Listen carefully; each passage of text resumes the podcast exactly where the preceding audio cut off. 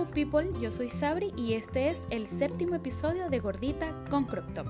El día de hoy quiero que hablemos del perdón y elegí este tema porque siento que todos vemos, entendemos y sentimos el perdón de maneras diferentes y que incluso en ocasiones nos hemos sentido juzgados por perdonar, o por lo menos ese es mi caso.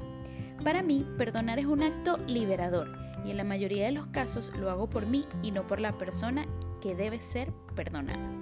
Aunque no siempre he sido así, porque obviamente como humana me equivoco y con el paso de los años es que voy entendiendo que perdonar es un acto de valentía, confianza y amor. Perdonar debería ser un acto real, debe ser un acto del corazón, porque ¿de qué nos sirve perdonar si no vamos a estar en paz? Hablaba en mi Instagram arroba sabriporras con mis amigos sobre este tema y algunos me comentaban que perdonaban pero no olvidaban, que nunca se volvían a sentir igual con esa persona e incluso me comentaban que perdonaban pero se les hacía imposible volver, volver a confiar. Y me pregunto entonces, ¿no será mejor soltar? Dejar ir a esa persona que nos lastimó si no somos capaces de olvidar.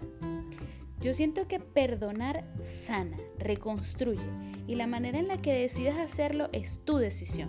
No hay maneras de perdonar incorrectas. Todas son válidas, siempre y cuando no lastimen. Pero es muy importante saber hasta cuándo y hasta dónde permitimos los errores y daños en nuestras vidas. Perdonar y dejar ir también es sano. Cuando alguien que amamos ya no vibra con nosotros y nos lastima con frecuencia, es completamente válido perdonar perdonarte y soltar.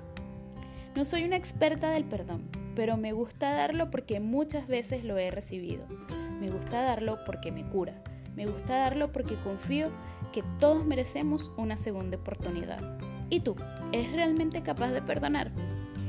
Gracias por escucharme. Nos vemos la próxima semana en un nuevo capítulo. Un beso, los quiero, bye.